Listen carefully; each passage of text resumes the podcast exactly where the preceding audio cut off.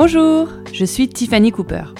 Bienvenue sur Va vers ton risque, un podcast dédié aux personnes qui osent sortir des schémas classiques, que ce soit sur le plan professionnel ou personnel. Ici, vous découvrirez des témoignages de gens qui ont choisi de vivre une vie créative, audacieuse, hors des sentiers battus. Ma nouvelle invitée sur le podcast est Barbara Butch. Barbara est DJ, icône LGBT, égérie Jean-Paul Gaultier et militante anti-homophobie et anti-grossophobie. J'ai souhaité la rencontrer pour discuter avec elle de comment elle a fait de sa différence une force. Dans cet épisode, on parle de son éducation, on parle de grossophobie intégrée, des injonctions faites aux femmes, mais aussi de ses techniques imparables pour lutter contre le cyberharcèlement. On parle d'espoir, du pouvoir des listes, de thérapie, et bien sûr on parle d'amour, d'amour de soi, mais pas que. Barbara est une de ces personnes rares, solaires, combatives et enthousiasmantes. J'espère que vous aurez autant de plaisir à écouter cet épisode que j'ai eu de plaisir à échanger avec elle. Bonne écoute Bonjour Barbara. Bonjour. merci de faire partie de mes invités. Bah, merci à toi pour l'invitation. Je voulais hum, donc euh, t'interviewer aujourd'hui pour parler de différentes choses, mais d'abord, avant tout, est-ce que tu peux, s'il te plaît, te présenter en quelques mots pour les gens qui éventuellement ne te connaîtraient pas encore, s'il te plaît? Alors, je m'appelle Barbara Butch, je suis euh, avant tout DJ, donc j'ai fait danser les gens. Je suis aussi euh, égérie pour des marques et euh, militante euh, de la, pour les luttes LGBT et anti-grossophobie. Parce que je suis une meuf grosse. du coup, on rentre, on, on rentre dans, le sujet. ouais. Justement, je veux pas être maladroite ou, euh, ou involontairement blessante. Je voulais savoir comment. euh, Est-ce que tu peux me dire comment je peux parler de toi et de ta différence entre guillemets? Euh, Quels termes sont justes et respectueux? Euh, j'ai lu quelque part, enfin j'ai vu dans une de tes interviews que tu parles des personnes en surpoids, euh, tu dis des personnes grosses. Est-ce qu'on peut dire comme ça? Oui, on peut. En fait, euh, il faut se réapproprier les, adjectifs qui nous définissent et puis se défaire en fait de, de, l'insulte que les gens mettent dedans. Donc, gros, ça veut dire gros. Moi, je suis grosse et, ça veut pas dire. ça veut pas sous-entendre tout ce que, tout ce que les gens essayent de mettre dedans. C'est-à-dire. Euh, euh, être grosse, c'est euh, être fainéant, c'est mal manger, c'est euh, c'est euh, euh, se laisser aller, euh, c'est enfin voilà, c'est toutes ces choses euh, que tout le monde connaît puisque tout le monde, euh, vraiment, la plupart de la population est grossophobe, même sans le vouloir parfois. hein, mais bah, C'est comme euh, ces notions de racisme, on pense qu'on n'est pas raciste, on a tous quelque part un peu de racisme exactement, on a toujours des biais euh, grossophobes ou racistes. Et alors, tu es donc aussi lesbienne. Et alors, c'est drôle parce que le terme lesbienne aussi, c'était aussi pendant longtemps une insulte avant que ce soit réapproprié par euh, la culture gay euh, comme quelque Gwyn. chose de. Ah, c'est Gwyn, pardon, pardon. Bah oui, oui, oui. C'est Gwyn qui a été et qui est toujours une insulte. hein. Mais après, en fait, c'est la réappropriation du des stigmates. Enfin moi, je- enfin, moi, quand on me traite de Gwyn, euh, bah ouais, en fait, euh, je le suis et je suis fière d'être Gwyn. Après, euh, moi, j'ai le droit de le dire, toi, t'as pas le droit de le dire. C'est ça, tu sais. Voilà. Ouais, c'est drôle. Il y a des nuances comme ça. Je voulais savoir comment est-ce que tu as. euh, on va parler de la petite Barbara. Comment tu as été élevée euh, par tes parents vis-à-vis de l'image de soi, de l'alimentation? Quel message t'ont transmis tes parents quand tu étais une petite fille au sujet de ton corps euh, Voilà. Euh, ah waouh, on rentre direct dans le deep. ouais, là on rentre direct dans le deep. Écoute, euh, ah, c'est compliqué. Ah c'est Non, non, question trop non, mais pas du tout. En même temps, c'est hyper intéressant de la poser parce que c'est une question qu'on m'a jamais vraiment posée. Mais je trouve que tout part de là, non De l'enfance. Bah non, mais, carré- mais alors moi, euh, carrément, enfin, carrément parce que nos constructions, tu vois, de, de vie et des personnes qu'on est ou qu'on va être sont, euh, euh, sont faites dès l'enfance, quoi. De tous les Euh, traumas entre les 3 et 5 ans, parce qu'avant on se Ah, souvient pas. et- ouais, ouais, Mm, ouais. Alors, Alors s'il y a des bruits de chats, c'est normal. Euh, Barbara a trois chats, donc Ouais. ne soyez pas offusqués. Ouais, donc je- Alors effectivement, euh, l'enfance, c'est là où on se construit. Et, euh, et du coup, avec ces traumas, euh, voilà, c'est ce qui forge un peu euh, le caractère et, et- et qu'on va avoir euh, plus, plus tard. Moi, au niveau de mon éducation, euh, j'ai été élevée dans une famille euh, plutôt euh, euh, traditionnaliste juive, alors vraiment avec le, enfin, petite fille de déportée. Donc la Shoah était hyper présente quoi dans, dans ma vie, dans mon enfance, euh, euh, dans mon éducation. euh, voilà, parce que moi j'ai grandi surtout avec la famille de ma mère et, et en fait euh, qui sont tous euh, juifs ashkénazes et dont toute la famille ont été déportés. À la fin de la guerre, il restait juste euh, mon arrière-grand-père, mon arrière-grand-mère et mon- ma grand-mère et mon grand-oncle. tu vois. Donc, et mon- mes arrière-grands-parents que j'ai connus jusqu'à très tard. Enfin, genre, mon arrière-grand-mère, je l'ai perdu quand j'avais 26 ans, donc vraiment, Enfin, tu vois, c'est Ah oui. voilà, ça a été vraiment, ça a vraiment fait partie de ma construction. Et puis, alors en fait, tu vois, par rapport à, à l'acceptation de soi et tout, je pense que euh, celle qui m'a le plus aidé dans ma vie, c'est mon arrière-grand-mère. Mhm. Euh, je, je pense que sans elle, euh, j'aurais pas la force que j'ai aujourd'hui et la confiance surtout parce que ma mère m'a pas aidée en vrai. Enfin voilà. Je pense que ma mère est quelqu'un de très complexé et en vrai, euh, elle m'a mis quand même beaucoup de ses de ses névroses euh, sur moi dès l'enfance. Et en fait, moi, j'avais j'ai pas été, j'étais pas une, j'étais pas une enfant grosse. euh, j'étais J'étais même pas une ado grosse, hein, enfin, c'est vraiment, c'est venu après.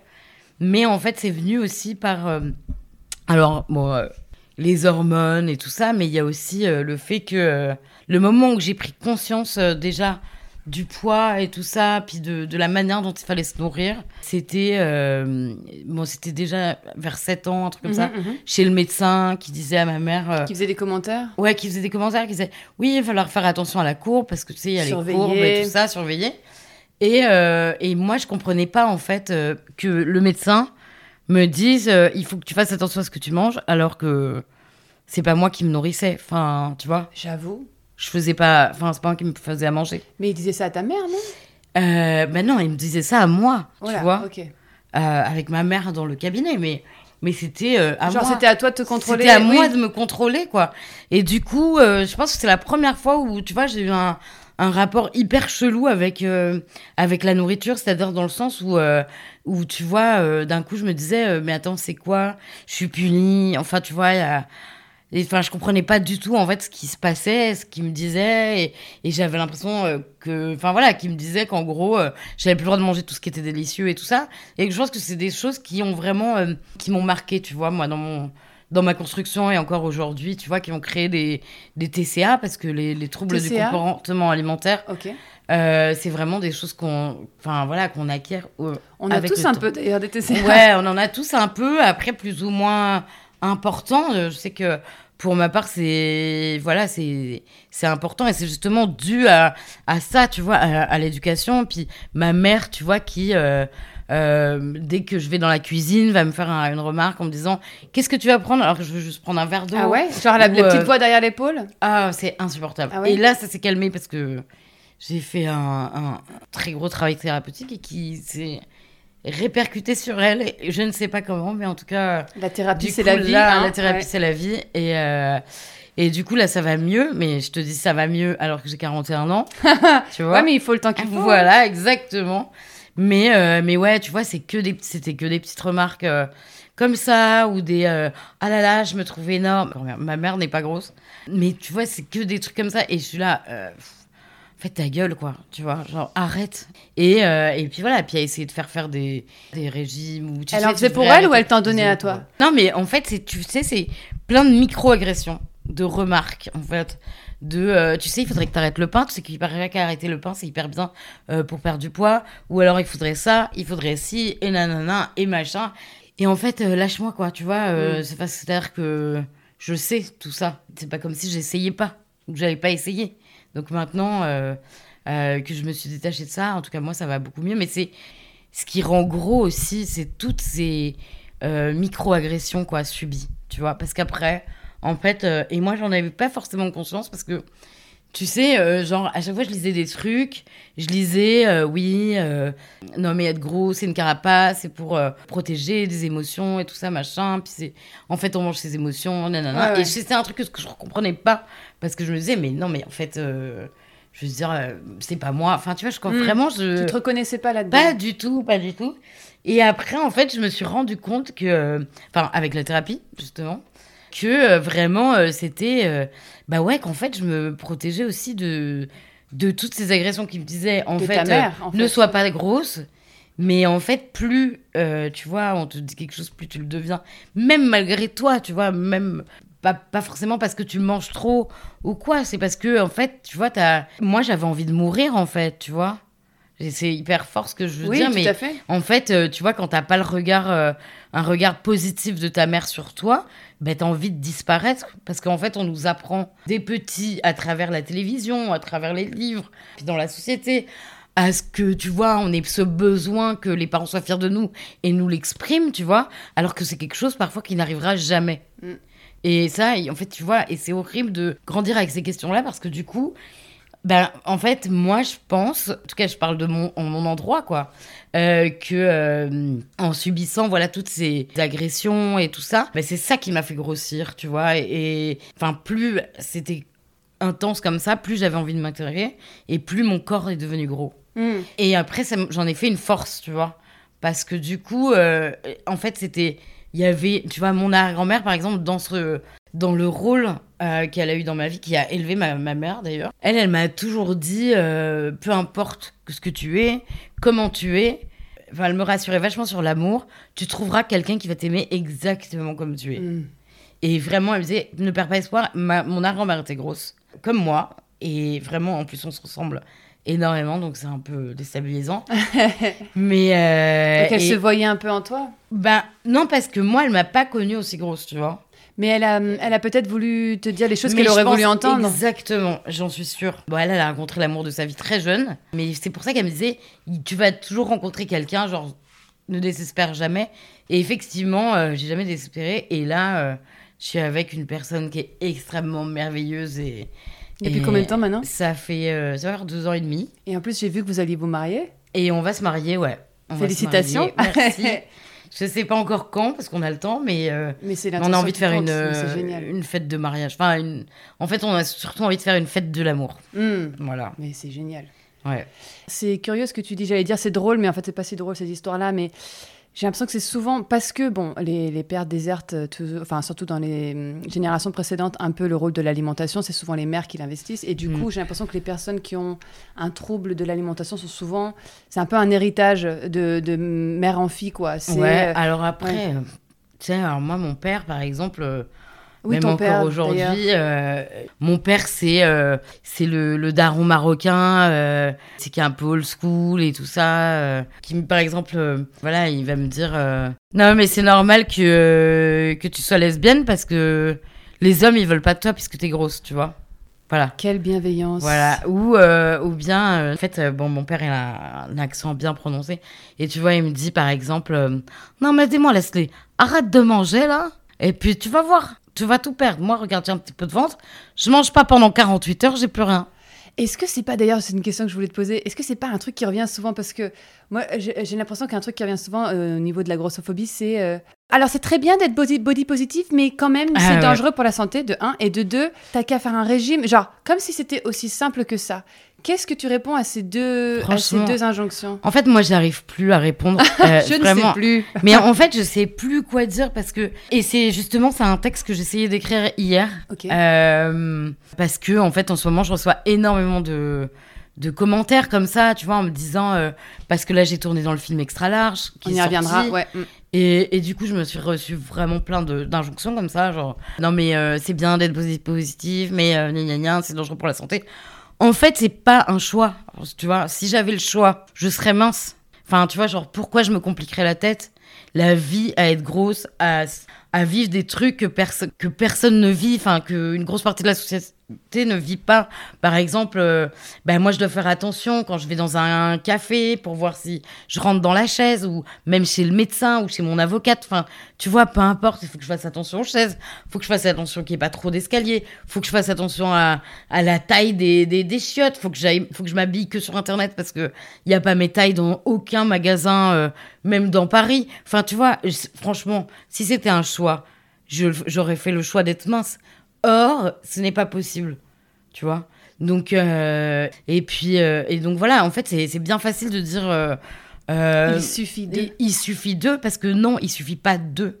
Est-ce qu'il y a des gens qui vont plus loin en mode euh, et ananogastrique et nanana? Bah bien sûr, non mais bien sûr, pas tout le monde parle de la chirurgie bariatrique et tout ça. Alors effectivement, c'est hyper tentant parce que on part très vite du poids. Mais en fait, le truc c'est que le problème, c'est le l'avant après. Si tu veux, euh, pour les gens, les gros existent à partir du moment où ils ont perdu du poids. tu Mm. vois. Et donc, euh, et, et où ils sont là. En fait, on est félicité quand on a perdu euh, du poids et machin. Et euh, ouais, t'as réussi. Mais en fait, enfin, la réussite, c'est déjà d'arriver à survivre là dans cette société, tu vois. On est d'accord. Et, et la chirurgie, ben, en fait, elle comporte énormément de risques. Alors, est-ce que Ça euh, aussi, c'est dangereux, oui. c'est hyper dangereux pour la santé Enfin, tu vois. euh, Oui, tu on risques a de des passer risques- sous le. en ouais. fait, on a des risques de mort et c'est vraiment, enfin, c'est une mutilation, quoi. On coupe l'estomac, enfin, et tout ça, pour rentrer dans des standards. et tout ça pour rentrer dans les standards, parce que, enfin, faut pas croire que euh, ça crée pas d'autres euh, troubles et, et d'autres problèmes. Tu, en fait, euh, moi, il y a un truc, euh, enfin, l'obésité, la- le, les régimes, tu vois, toute la culture, de la, toute la diète culture, euh, c'est ce qui rapporte le Comment plus. t'appelles ça, à- excuse-moi La diète culture. La diète culture, d'accord. Euh, c'est ce qui rapporte le plus de thunes avec le cul À des hommes, déjà. à des hommes.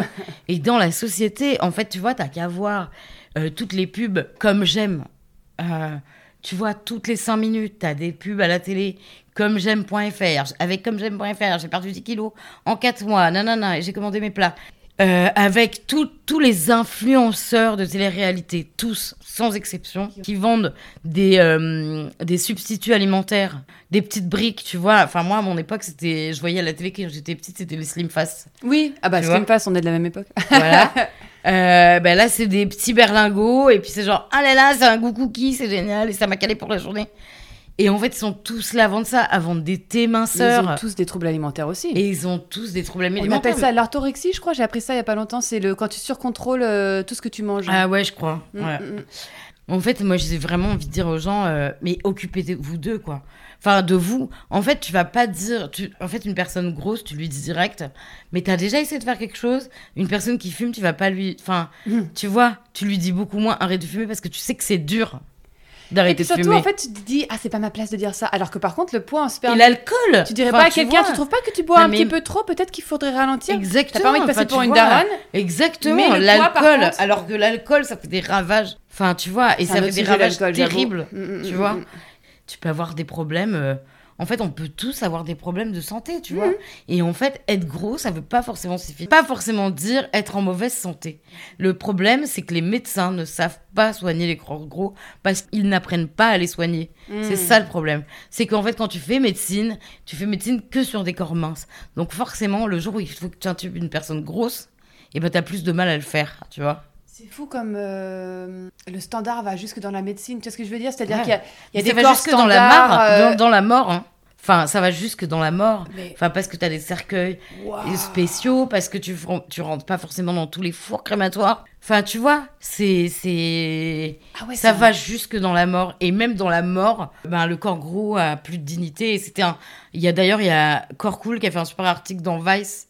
Euh, d'ailleurs, c'est un, un compte qui est absolument hyper important à suivre et justement pour euh, déconstruire sur la grossophobie et sur toutes ces questions et qui a fait un super article sur euh, les gros face à la mort. Tu vois qu'en fait, euh, voilà, enfin, moi j'ai pas envie de faire la victime parce que tu sais aujourd'hui quand tu te quand tu dénonces un peu les oppressions que tu, subis, bah, t'as toujours des des cons et des connes qui vont dire ah mais c'est bon elle a elle fait sa victime, elle a qu'à changer, elle a qu'à machin et tout ça. En fait, non, moi je parle de faits et après juste aux gens de passer leur chemin. Enfin, tu Mm. vois, genre euh, si ça plaît pas, ils vont voir ailleurs en fait. Tout à fait, on n'est pas obligé de s'intéresser à euh, tous les sujets. Ouais. Et puis on n'est pas obligé de s'intéresser au cul de tout le monde en fait. Enfin, tu vois. Et surtout de pas c'est porter ça. un jugement euh, verbal. euh, Non, mais mm. c'est ça. Enfin, tu vois, c'est pas parce que ça se voit que je suis grosse qu'ils vont me faire des remarques. Enfin, tu vois, il y a des personnes, ça se voit pas qu'ils ont tel ou tel trouble ou quoi. Mais on va pas leur dire, tu vois. On va pas leur faire une remarque dessus. C'est presque validiste en fait. C'est validiste. C'est validiste C'est complètement Ah validiste. bah oui, oui, oui. C'est complètement validiste. Et puis, enfin, de toute manière, la société est validiste. Enfin, tu vois, moi je le vois. euh, et c'est pas faute de d'essayer de faire des régimes et de perdre du poids, et même encore aujourd'hui. Tu vois, Toi euh, bien sûr. Ouais. Ah oui Bah ouais, mais parce que enfin, il y a- les gens ils croient que euh, c'est euh, que euh, c'est la facilité de, de choisir. Enfin, tu vois, genre que c'est un choix, tu vois, Mm. d'être gros, c'est- et que c'est la, et que c'est la facilité, et que du coup, mais en fait, euh, pas du tout. On se met des bâtons dans les roues euh, à cause de la société, tu vois, qui nous en met, parce qu'en fait, euh, si la société était un peu plus adaptée, ce serait beaucoup plus simple pour nous, et peut-être qu'on, justement, on se plaindrait, on se plaindrait moins Mm, mm, tu vois. C'est les difficultés dans l'avion. Mais le, le pire, je crois, c'est les difficultés à se soigner. Et, C'est vrai? et à trouver des, des médecins safe. Tu vois, qui te disent pas quand tu viens pour une otite, ah non mais il faut perdre du poids là. tu vois, mais en fait, euh, et en fait c'est hyper fatigant. Et tu vois, moi par exemple, euh, j'ai plus de médecin traitant ah, parce que. Et pourtant, on est à Paris quand même. Je veux dire, déjà, le, le- le corps médical, c'est tout un, un problème en France. Ils, ils investissent de moins en moins d'argent là-dedans, alors qu'on sort de pandémie, etc. Mais euh, donc, j'ai l'impression qu'il y a des régions. J'ai une amie qui habite euh, fin fond de la France. Elle me dit j'ai- même pas de pédiatre. Elle a un- si son enfant a un problème, c'est le premier médecin est à 3 heures de route. Toi, tu es en train de dire que dans Paris même, Mm, il y a pas, t'as t'as plus de médecin traitant parce que t'as pas, tu connais pas encore de médecin? mm. Ah, Ouais, d'a- non, non, mais euh, j'écoute, j'en rencontre une la semaine prochaine parce que faut que Ok. je vais faire un check-up, tu vois. Ouais. Euh, et c'est bah, la médecin de ma copine et elle m'a dit elle est vraiment elle est vraiment géniale en plus elle fait de la gynécologie et tout ça parce que je vais plus voir de gynéco non plus Ah oui. et euh, non non mais c'est hyper difficile enfin tu vois euh, c'est moi pendant des années euh, je me suis retrouvée humiliée par par des médecins au bout d'un moment enfin tu vois t'as plus envie quoi le problème c'est que à cause de ça, pourquoi les gros meurent aussi? Parce qu'ils se font pas soigner, tu vois. Parce qu'on va plus chez le médecin, en fait. On n'y va pas parce qu'on a, parce qu'en fait, la société, les médecins nous mettent dans un, enfin voilà, nous, en fait, nous humilient, qu'on a honte, tu vois. Mais c'est intéressant ce que tu dis, ça me rappelle ce que tu disais sur ta mère, je de la psychanalyse de comptoir, mais parce qu'en fait, quelque part, en allant chez le médecin, tu reviens euh, avec les micro-agressions, c'est-à-dire que tu viens Ouais. pour autre chose, genre j'ai une otite, mais Ouais. t'as le médecin qui va dire Hum, Ouais. ce serait peut-être bien de perdre du poids, et là, à nouveau, cette petite voix derrière ton oreille, quoi. exactement. Mais genre, laissez-moi tranquille, en fait. Ouais. Parce qu'on le sait, tu vois. Oui, ah bon, je suis grosse c'est ça, tu vois. Ah, tu C'est- devrais le du sait. tu crois Ah Enfin, ouais. tu vois, c'est complètement con. Je veux dire, comme si depuis euh, des années, on savait pas, euh, tu vois, quand on. Enfin, je veux dire, on est élevé dans la culture de la diète et de la minceur. Donc, on sait, tu vois, qu'il faut être mince, que nanana, que euh, il faut faire des régimes, qu'il faut faire du sport, que machin et tout ça. On peut pas tous le faire, tu vois. Et, et surtout, à 95% des cas, les régimes ne marchent pas. Mm. 95% des Et cas. souvent, d'ailleurs, les après régimes cinq empirent ans- le cas, en plus. Après 5 ans, ça ne marche plus. Mm. Voilà. Tu vois, donc. Enfin, en fait, euh, on le sait, puis euh, on en a plein le cul que les gens viennent nous dire euh, voilà ce qu'on doit faire, quoi. Et au-delà du poids, je trouve que. parce que tu vois ce que tu me dis, je pense qu'effectivement, il y a des hommes aussi qui souffrent de grossophobie, évidemment, mais j'ai l'impression que c'est quand même très. Mais Féminin, mais parce c'est que- plus accepté chez les hommes. Oui. Oh, il a un petit ventre. Alors, le, petit monsieur, ouais. Il a de la Le petit monsieur avec sa brioche, il est trop rigolo et tout. Mais, euh, mais les meufs. euh, On subit que- tellement de pression, c'est-à-dire que non seulement il faut s'épiler, mais en plus il faut faire attention à notre poids, il faut, il faut pas trop- prendre trop de place, il faut mettre des chaussures un peu Ouais. euh, inconfortables mais jolies. Oui, puis non, et puis il faut pas mettre trop de talons si t'es avec un mec plus petit.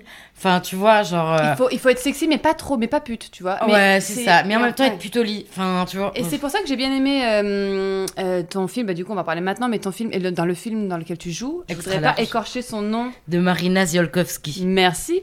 Ce qui m'a plu dans ton film, c'est que hum, ça parle pas que de grossophobie, ça Non. parle vraiment de cette, des injonctions faites aux femmes, quoi. Ouais, ouais, ça parle vraiment de la place des femmes dans la société. Euh, le regard, euh, enfin voilà, c'est- on, on comprend vraiment dans le film que c'est les hommes qui ont créé ça. Les flics euh, qui arrêtent la fille dans la rue, là. Exactement, Mm, les flics qui arrêtent la fille dans la rue, qui lui disent t'es pas dans la norme et qui lui font enlever sa robe. Parce que le film, juste pour contextualiser, c'est un, un conte de fées dystopique où le personnage principal, Nikki, qui est donc interprété par moi-même, mm, mm, mm. vit nue et euh, dans une société où en fait c'est une princesse déchue parce qu'elle a pris du poids. Et en fait quand on dépasse la norme dans cette société on ne peut plus euh, on n'a plus le droit de s'habiller. Et en fait euh, c'est pas si loin de la réalité. C'est ce que j'allais dire, oui. et c'est pas si loin de la réalité. Et c'est d'ailleurs pour ça que en fait Marina m'a choisi pour interpréter ce rôle. C'est parce que j'avais fait euh, déjà plusieurs posts là-dessus sur le fait de ne pas pouvoir s'habiller quand on est gros et que à un moment donné et je le d'ailleurs j'ai mixé souvent en soutif parce que je trouvais rien euh, Mm. à ma taille parce que je dénonçais des choses et donc je mixais en soutif avec euh, des choses écrites sur euh, mon corps comme grosse gouine ou J'ai vu des photos. Ouais. et, et voilà, et même, tu vois, j'allais à, à Cannes pour aller mixer et au festival. Et je voyais en fait toutes mes copines, tous mes copains se faire habiller par des maisons de couture, par des, les bureaux de presse, tu vois, qui prêtent les fringues et tout ça. Et, euh, et moi, en fait, euh, bah rien que dalle, euh, parce qu'il n'y avait pas ma taille, quoi. Et il y a toujours pas ma taille dans les bureaux de presse. fait, je crois qu'il n'y a pas la taille de grand monde parce que c'est des prototypes en général qui sont prêtés et c'est du 34-36. Et honnêtement, euh, à part les meufs qui vont à Cannes, Ouais, mais justement. Ouais, bon, alors après, après, tu vois, jusqu'au 40, 42, tu trouves quand même tout partout, quoi, tu vois. Alors, du coup, autre question, où Mhm. est-ce que tu t'habilles Eh Ben, sur Assos. Asos. Ouais, j'ai Ouais. l'impression qu'ils font plein de trucs euh, super cool. Ouais. Ils vont jusqu'à quelle taille? Ils vont, euh, je crois, jusqu'à 60, je crois, un truc. Vraiment des très grandes tailles. Et puis ils ont des, des looks Et, assez euh, cool. Ouais, ils ont des looks assez cool. Ils ont des couleurs aussi. Mhm, mhm. Parce qu'en général, il n'y a pas de couleur. Après, il y a un truc, c'est que là, en ce moment, je cherche des robes d'été, donc sans manches. Et en fait, il n'y en a pas. Enfin, il y en a vraiment, genre, très très peu. Parce qu'en général, on découvre pas ses gros bras, tu vois. Ah bon? Ben, ouais. Bah, Je sais pas, euh, Asos, c'est plutôt. euh, Bah ouais, mais en fait, il y a toutes les marques, euh, enfin, tu vois, qui font des grandes tailles. Euh, c'est rare de trouver des. Donc là, tu vois, par exemple, euh, si tu vas sur l'appli, tu vois qu'il y a plein de robes, mais avec des manches longues. Enfin, c'est ridicule parce qu'on a. Parce que c'est l'été Il fait qu'on a 40 chaud. degrés et qu'on a envie de mettre des petites bretelles. Mais il n'y a euh, pas des créateurs un peu plus pointus peut-être bah, ou- En fait, il y a une créatrice qui s'appelle Esther Manas qui, euh, qui a fait une collection qui est géniale parce que. Enfin, qu'on a fait deux qui sont géniales parce que.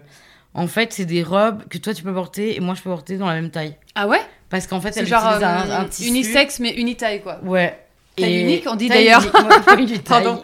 Quel concept incroyable et et c'est génial parce que, euh, enfin, si tu veux, on peut prendre la même robe, Ah, ah. toi et moi, et, euh, et elles nous iront un peu différemment, mais elle, elle a un système de tissu avec du coton et tout ça, puis de, de lassage parfois, qui fait que ça s'adapte à toutes les morphologies. C'est hyper intelligent. Et c'est hyper intelligent. Esther Manas Esther Manas, ouais. Et donc ça, c'est génial. Après, tu vois, il y a... Donc moi, j'ai fait des photos pour Gauthier, euh, pour le parfum. Je suis Géry de la Tu Belle. es égérie Jean-Paul Gaultier meuf. Ouais, c'est un truc de ouf. J'aurais jamais cru euh, faire ça quand j'étais plus jeune. Tu vois Enfin, même il y a encore euh, quelques années. Et en fait, une fois, tu vois, un, un shooting, euh, je leur ai dit euh, que moi, je, je veux plus, je veux plus poser à poil. Enfin voilà, parce que euh, j'ai envie d'être habillée en fait, et que et que du coup, j'ai envie de porter Jean-Paul Gaultier. Et donc là, ils font des grandes tailles. J'ai vu que tu avais une robe un peu sirène avec des motifs et tout, hyper cool, un peu ouais. transparente. Exactement, ouais.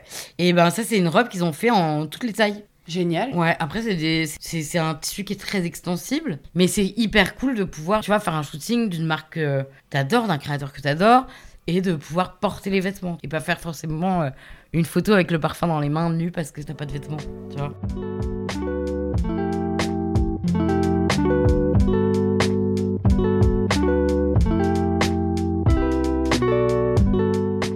Sur les réseaux sociaux et dans différentes interviews, tu témoignes du fait que tu es régulièrement victime de grossophobie et de cyberharcèlement. Quels sont les commentaires qui reviennent souvent et comment tu vis ça? Comment tu gères ça? Bah. Bon, ce qui revient souvent, c'est vas-y, fais du sport. euh, Hmm. L'obésité, c'est une maladie. euh, et les gens, en fait, et tu sais, les gens, ils disent, mais tu peux avoir des problèmes de santé. Mais comme si, en fait, vraiment, mon existence Hmm. leur, euh, leur importait, tu vois. Et donc, euh, je suis là, bah, c'est gentil, mais. De quoi je me mêle Passe ton chemin, Ouais, tu vois. De quoi passe ton me- chemin, c'est pas mal ça. de, quoi- de quoi- de quoi je me mêle, tu vois. Et euh, mais ça encore, ça va. Parce que la, société, elle est tellement conditionnée justement à ce que euh, on véhicule ce genre de commentaires que, en fait, je leur en veux pas forcément. Hmm. Mais euh, je- les pires, c'est surtout ceux que j'ai euh, sur antisémite, antisémite. Antisémite Ouais, ouais, ouais. Euh, c'est les pires. Euh, on va, euh, t'aurais dû être brûlé avec ta famille. Oh. Enfin, des trucs. De toute manière, on va bientôt vous avoir. Vous avoir les juifs? Bah oui, les juifs, ouais. Puis alors en plus, moi je cumule, tu vois. Juive, grosse, gouine. Enfin, On moi, appelle ça l'intersectionnalité, je crois. Exactement, Ouais, ouais, ouais. exactement, la convergence des luttes. Et en fait, après vraiment, tu vois, c'est les mœurs, quoi, tu vois. Ça, c'est les pires, en fait. Est-ce que tu es déjà allé à la police pour euh, déclarer des choses comme ça? Tu devrais, hein Non, parce que. Déjà qu'ils font rien pour les meufs qui se font violer. euh, Oh, ils Enfin, lol, c'est enfin, horrible de dire lol, un truc comme tu ça. vois, mais- ils vont rien faire pour euh, une meuf qui se fait traiter de sale grosse. euh, Et puis, enfin, est-ce tu qu'ils vois. vont pas te dire eux aussi, mais madame, Exactement. peut-être perdre du poids? Ouais, bah oui, non, mais c'est ça, tu vois. Non, mais en vrai, moi, j'ai une, j'ai une technique pour lutter contre le cyberharcèlement. Bon, déjà, euh, mon Instagram, il y a que les gens qui sont abonnés qui peuvent commenter mes publications. Euh, je vérifie toujours qui s'abonne et je désabonne plein de gens chaque jour. Ok. Parce que je veux, que je veux avoir une communauté Friendly. safe et Mm, mm. friendly. Euh, et aussi, en fait, euh, parfois, quand on, on m'envoie des messages, j'essaie de retrouver la personne Et je suis très très forte en. suis- Enquêtrice Non, enquêtrice. Ouais. Je suis une très bonne enquêtrice et je me retrouvais l'adresse et le numéro de téléphone de la personne. Et, Et en général. il y a Barbara qui va venir vous péter la gueule. Non, mais en fait, c'est pas ça. C'est que en général, souvent, c'est euh, des personnes jeunes, très jeunes, des mineurs. C'est souvent des hommes aussi, non? C'est quasiment que des hommes. Mais euh, franchement, les femmes sont. Je te raconterai un truc après, mais des, des remarques bien, tu vois. Et en général, je retrouve euh, le téléphone des parents et j'appelle la mère. Non. Hmm. T'es pas sérieuse. Ah, si, si. Mais c'est magique ce que t'es en train de nous dire. Ah ouais, ouais, j'appelle la mère. J'appelle la mère, j'appelle la femme. euh, je, je fais ça pour aussi les dick pics. J'essaie de retrouver s'il y a des tantes euh, ou des sœurs ou des mères euh, dans les contacts. Et tu les shames Et et tu je dis, les- euh, et vous savez je- ce qu'il fait votre fils? Exactement. Et, bah, Et je forcément, leur- il y je a de la leur mets solidarité en général entre Alors, femmes. Ouais. Exactement. Et non, je dis d'abord, je dis, ah, j'ai envoyé ça à ta mère. Ah. Et, euh, et, ap- et bon, bien évidemment, quand j'envoie euh, à. Si j'envoie une- un membre de la famille, bien sûr, je masque avec une aubergine. Tu vois, parce que je veux Ah, pas bien sûr subir Ah, mon dieu. cette image-là. Mais. Et encore, t'as euh, du tact, hein, meuf. ouais, ouais, mais bon.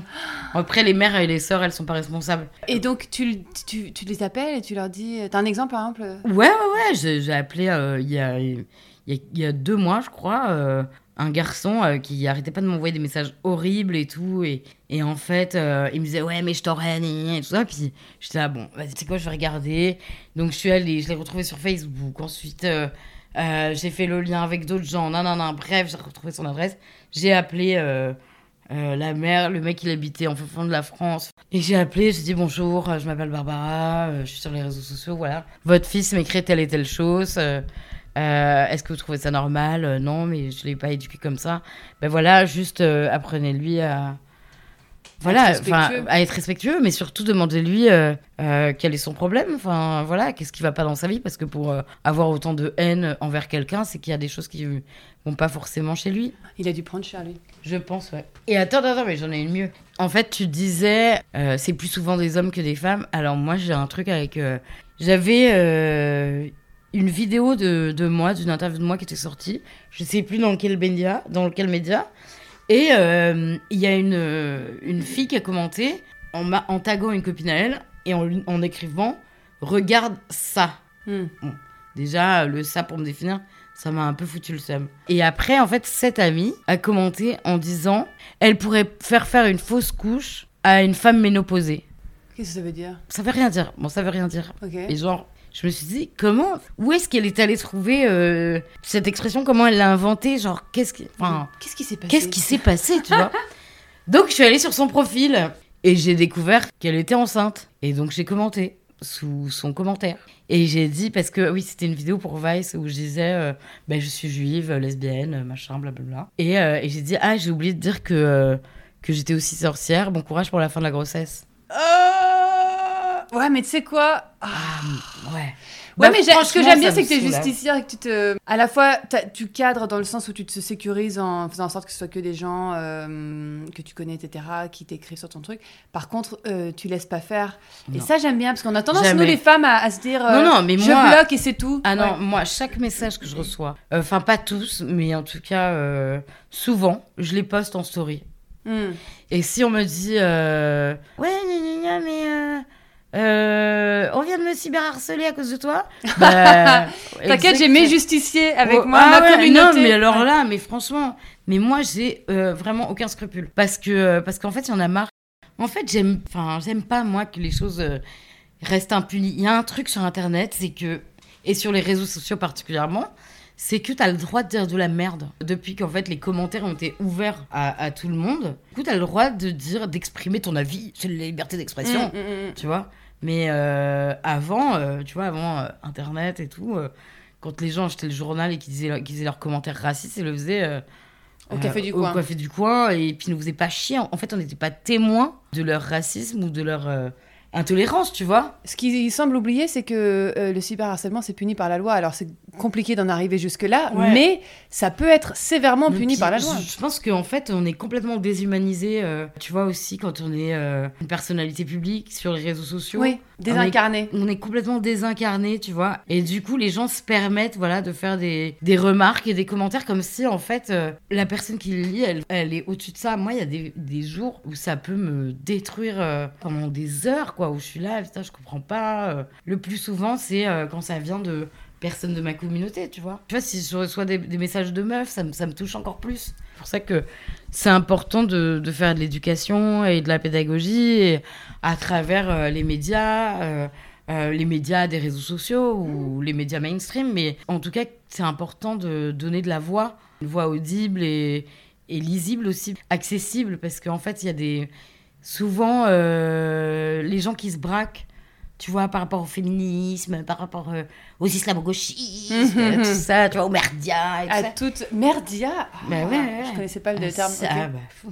Ah, mais moi, je suis une euh, pro des haters. J'ai appris féminazie il y a pas longtemps. Ouais, là, féminazie hmm, et tout ouais. ça. En fait, c'est des personnes qui ne lisent pas forcément, si tu veux, tous les sujets, euh, tous les posts Instagram de militants, tout ça, parce que parfois, c'est trop élitiste, c'est trop classiste, parce qu'on comprend rien, parce qu'il y a 10 slides Hmm. euh, sur un truc et que ça fait chier, et que les mecs, ils ont pas le temps, en fait. Tu vois Ils ont et pas en envie, fait, et ils, ont, ils ont Hmm. pas forcément envie. Mais, en fait, je pense que quand tu expliques les choses. Moi, je vais parler de mon expérience sur la grossophobie. J'ai fait une, une vidéo sur Combini euh, il y a peu de temps parce que euh, sur, euh, sur les places et tout ça, Ouais, je l'ai au vu. théâtre et tout ça, et, et dans les salles de spectacle, accessibilité euh, dans les lieux de, de culture pour les personnes grosses ou à mobilité réduite. Maintenant, c'est plutôt, c'est souvent euh, accessible, mieux, souvent ouais. un peu Mm. mieux, mais c'est toujours pas, c'est toujours pas ça. Et en fait, euh, plutôt que dire euh, toutes les institutions c'est des connards parce que parce que il faut faire des places, enfin tu vois vraiment être dans la colère, j'ai préféré dire aux gens bah vous vous rappelez pendant le confinement, on était tous et toutes frustrés parce qu'on pouvait pas sortir parce que et on disait oh là là ça me manque tellement de pas aller au cinéma, ça me manque tellement d'aller au restaurant, ça me manque tellement de pas aller voir de, de concerts et tout ça.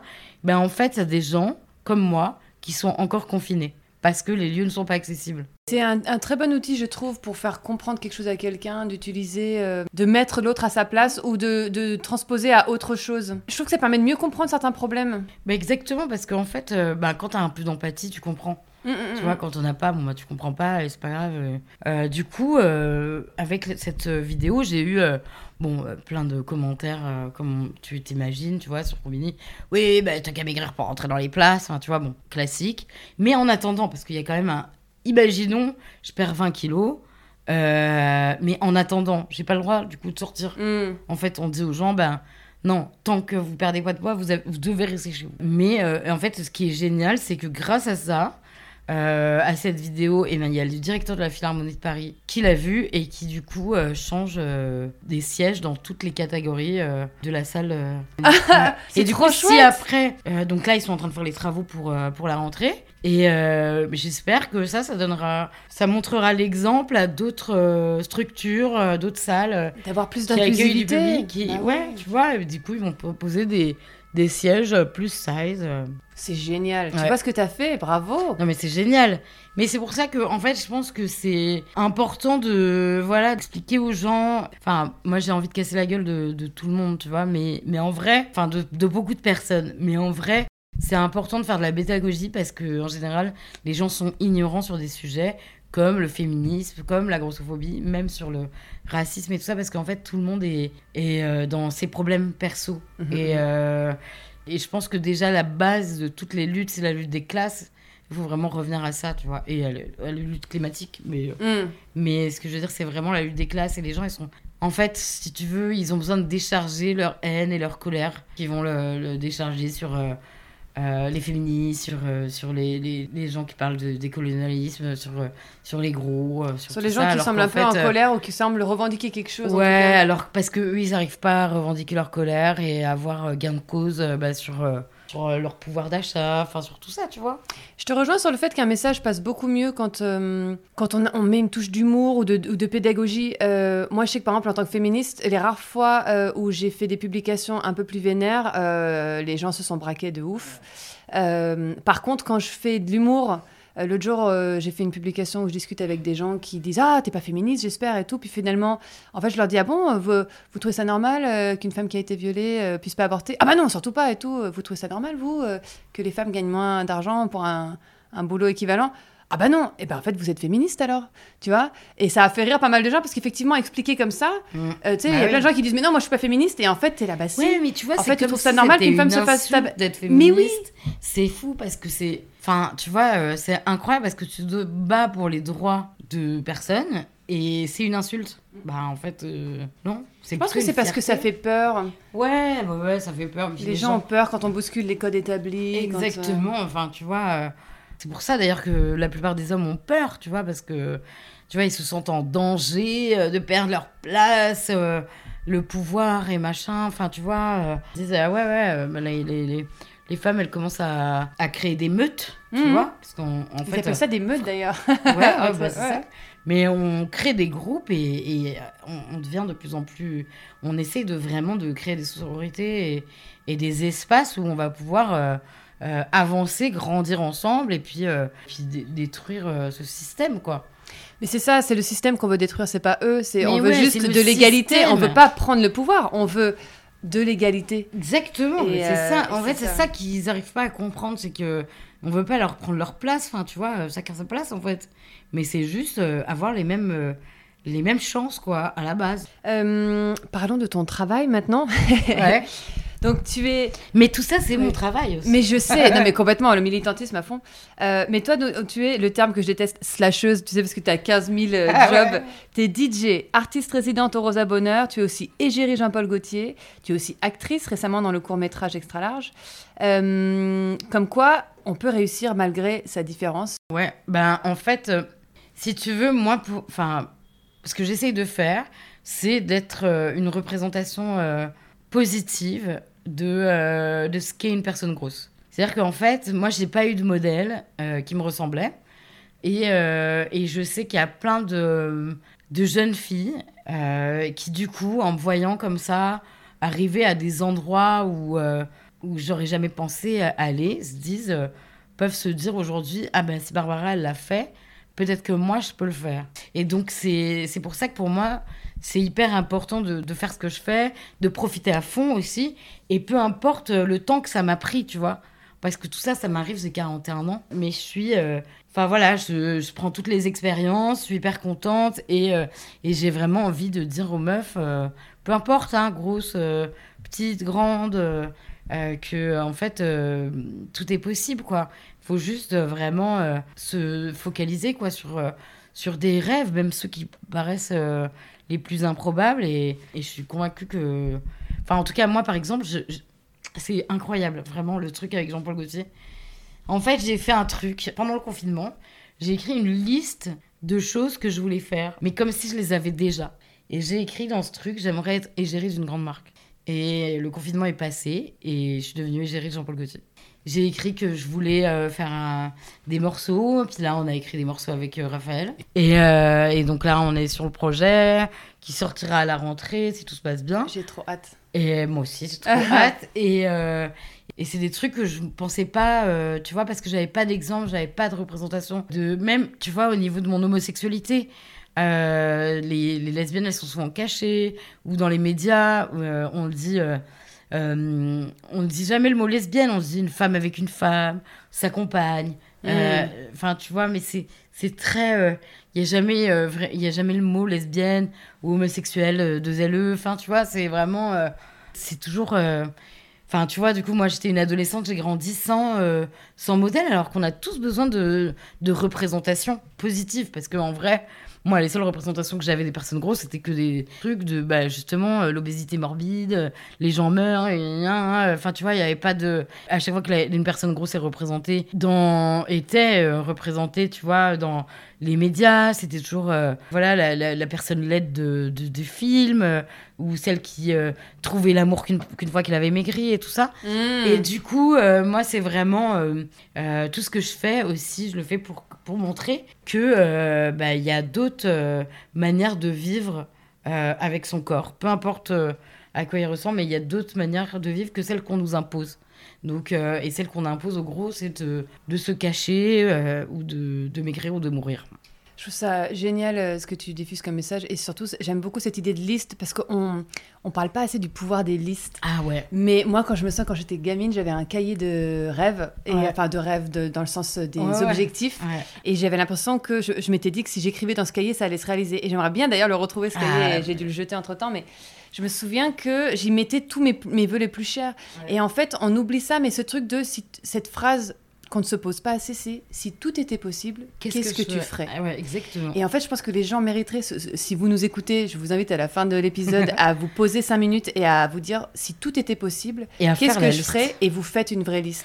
Ben ouais, et la faire au présent. C'est-à-dire comme si on vous aviez déjà ça. Moi, euh, quand je fais mes, je fais mes vœux à la nouvelle lune et tout ça, pas tout le temps parce qu'il y en a qui prennent un peu plus de temps, donc je les laisse reposer. Mais euh, j'écris, euh, voilà, alors j'ai un nouvel appartement, j'ai, par exemple, avant de rencontrer Camille, donc, donc ma fiancée, mhm. et j'avais écrit exactement comment je voulais que soit ma petite copine. J'avais écrit exactement quelle copine je voulais, quelle relation je voulais avoir. J'avais écrit j'ai une amoureuse qui me respecte, euh, j'ai une amoureuse qui a de l'humour. Enfin, tu vois, genre vraiment tout ce que j'espérais et qui veut une relation exclusive parce que je suis un peu old school et même si on est libre. et, euh, et en fait, j'ai écrit ça. Puis après, j'avais des, je faisais des rencontres comme ça. Puis dès que je voyais que ça rentrait pas dans la case, je laissais pas du tout de chance. Je me disais, bah non, cette personne. Euh, alors qu'avant, j'aurais pu me mettre dans une relation avec une personne justement qui est pas exclusive, mais parce que je me disais ah ben c'est peut-être que ce que je mérite, tu vois, d'être la deuxième roue du carrosse. Et en fait, j'ai appris à dire non pour pouvoir accepter après de recevoir ben, celle qui est arrivée dans ma vie et qui est rentrée, parce que j'ai ressorti la liste plus tard. Et c'était vraiment, euh, enfin voilà, coucher toutes les cases. Oui, mais comme quoi, c'est parce qu'on met dans notre conscience ce, ce qu'on veut. Mais exactement. en fait, ce qu'on a besoin. En fait, le truc, c'est vraiment, c'est définir nos besoins mmh, mmh, mmh. et ne pas s'en éloigner. C'est-à-dire qu'en fait, il y a toujours des trucs qui vont faire que, euh, tu vois, tu sais, c'est comme quand tu... moi, avant, je rencontrais que des meufs toxiques, mais mhm. vraiment euh, des, des, trucs qui m'ont quand même détruit au niveau de la confiance et tout ça, jusqu'au moment où je me dis, non, je mérite de rencontrer l'amour. Et donc, après, à partir de ce moment-là, dès que je voyais des personnes qui se rapprochaient un peu de ça, plutôt qu'y aller en me disant, non, mais euh, j'ai besoin d'infection et tout ça, je disais non pour finalement avoir le oui. Et c'est pareil pour le, le boulot. Euh, par exemple, sur mes cachets, ben, j'ai en fait, au fil des ans, j'ai augmenté les, mes tarifs forcément. Euh, mhm. Avec l'expérience, enfin comme dans n'importe quel boulot. Mais c'est tout à fait hein. légitime, oui, bien sûr. Et, euh, et du coup, mais il y a eu un moment où, même si j'avais pas du tout d'argent, enfin vraiment, c'était. mais je refusais des trucs qui étaient sous-payés. Et finalement, finalement, pour accepter, après, beaucoup plus de. Ça m'a mis dans la merde un moment, mais après, tout le monde était aligné à ce que je voulais. Et ça, ça t'est venu toute seule ou c'est la thérapie qui t'a aidé à, t'affirmer et tout ça Alors, ça, ça m'est venu toute seule. Hmm. Vraiment, enfin, c'est des trucs. Euh, Même les relations amoureuses, là Ben ouais, en fait, euh, alors j'ai les relations amoureuses, euh, j'avais fait des thérapies, mais c'était pas. J'ai jamais vraiment fait l'amour. j'ai jamais fait l'amour en thérapie. d'accord, tu n'avais jamais abordé ce euh, sujet-là. J'avais jamais vraiment abordé ce sujet-là.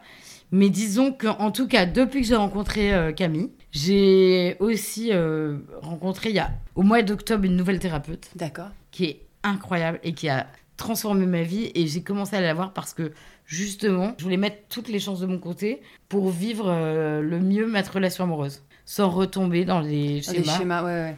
Euh, et, elle aussi, d'ailleurs, elle a fait une thérapie, pas avec la même euh, thérapeute, mais, euh, mais justement pour qu'on avance ensemble et tout ça. Et, c'est hyper sain de commencer une relation comme ça. En fait, tout le ah. monde devrait commencer une relation avec un bah, starter pack bah, ouais, je pense, parce que, bon, on vient tous avec nos, nos valises et tout ça chargés de, de trauma. Et puis après, on apprend à les régler avec l'autre, à avancer. Et je pense qu'aussi, ça, enfin, faut se laisser aussi euh, la liberté. Enfin, à partir du moment où, déjà où t'es es bien, tu te connais quand t'es seul. Après, à deux, c'est encore, enfin. On est complètement d'accord. Là, par exemple, euh, ma meuf, elle, elle est partie là une semaine avec une copine à elle. Tu vois, j'ai des potes qui m'ont dit Ah ouais, mais attends, mais euh, vous faites des vacances euh, chacun de votre côté Bah oui, c'est le fait, secret euh, d'une relation durable. C'est chacun respire et. Exactement. Ouais, ouais, ouais. Et puis il faut arrêter avec ce truc de, de possession de l'autre et de ses faits et gestes. Oui, mais pour ça, il faut qu'il y ait de la confiance. Exactement. Mais la confiance, ça s'acquiert avec la communication. Parce À que, deux. en général, t'as pas confiance parce que t'as des traumas. T'as Enfin, pas confiance parce que t'as des traumas, mais t'as pas confiance aussi parce que parfois il y a des gens en face qui ne sont pas dignes de confiance. Ah ouais, mais en général, ben là, il faut se barrer. Mais oui, oui, mais. mais on le fait jamais. Mais c'est ça le problème. Ben, moi, à partir du moment où j'ai compris qu'on pouvait se barrer et qu'il fallait se barrer, et ben, c'est là où j'ai rencontré l'amour et le vrai. Parce que, en fait, on a tendance à se dévaloriser et à se dire qu'on a cause qu'on mérite, alors qu'en fait, on mérite tous et toutes le meilleur. Du coup, on se dévalorise et on reste dans quelque chose qui nous convient pas forcément à la base. D'ailleurs, j'ai lu un truc super intéressant hier, euh, un livre qui s'appelle Éloge du risque de Anne Dufourmentel, je crois. Et elle parle d'infidélité. Et elle dit en fait, la première infidélité, elle est à soi. Parce que quand tu restes avec quelqu'un qui est infidèle, en fait, c'est toi qui es infidèle à toi. Ouais. Enfin, si ça, Oui, si ça te convient pas. Parce que tu restes alors que ce c'est. que tu es. Oui, et fait, puis tu valeurs. restes alors que tu n'as pas l'amour que tu penses mériter et que dont tu as besoin. Ouais. Et j'ai trouvé ça hyper intéressant cette notion. euh, en tout. Et du coup, j'ai quelques dernières questions pour terminer euh, l'entretien. Euh, l'entretien, l'interview.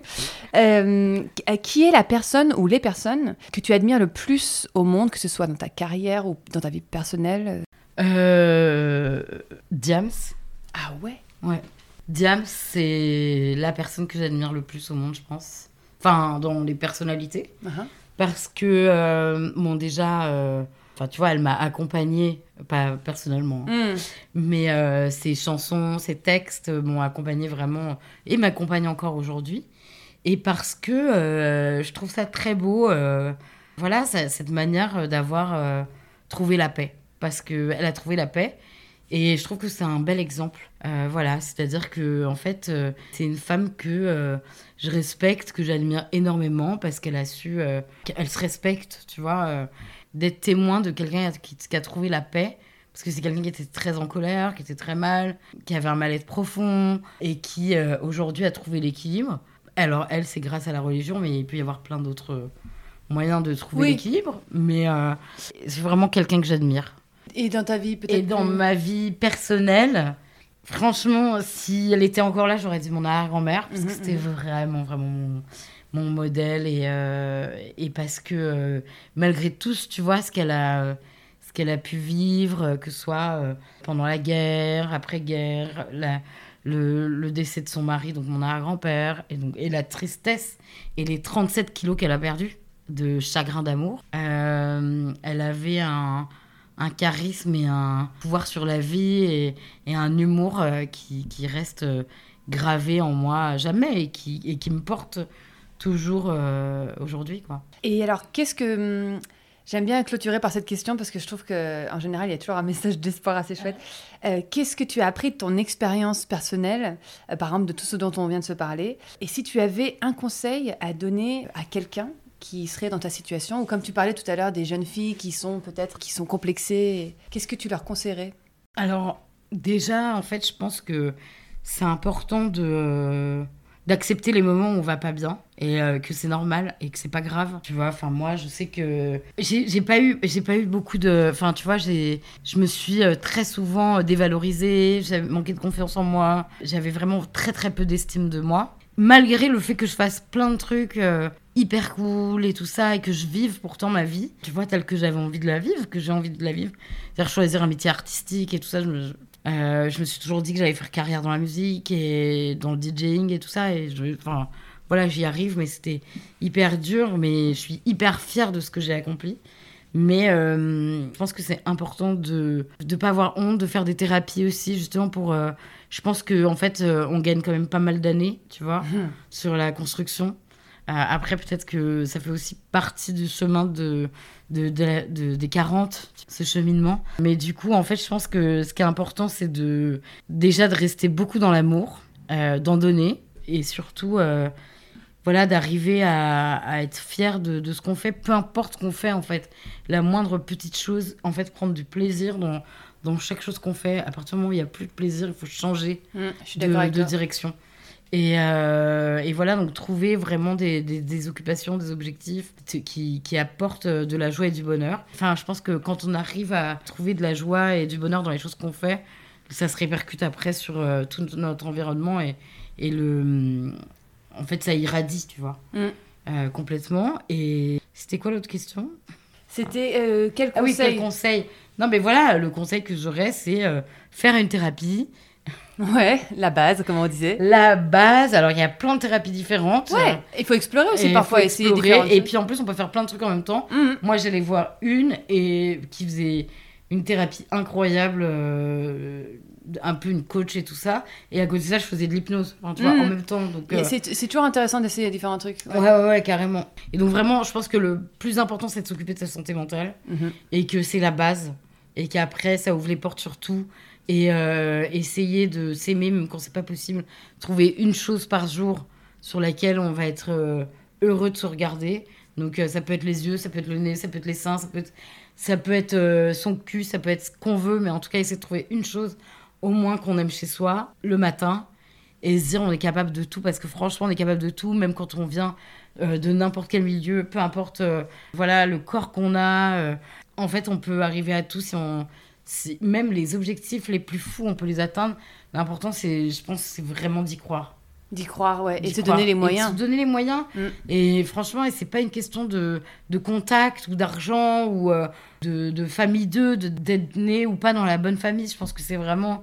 C'est une question de, de mental, quoi.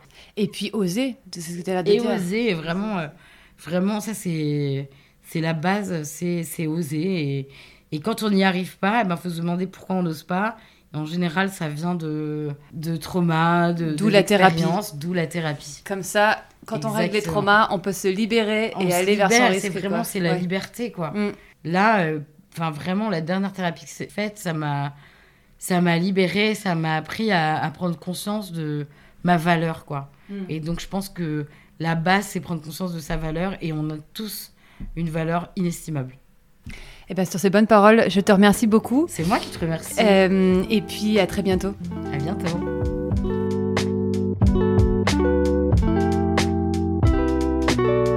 Et voilà, j'espère que cet épisode vous a plu. N'hésitez pas à me dire ce que vous en avez pensé en MP ou en me laissant un commentaire sur Instagram. Pour suivre les actualités et le travail de Barbara, je vous invite à suivre son compte Instagram, @barbarabutch. À bientôt pour un nouvel épisode.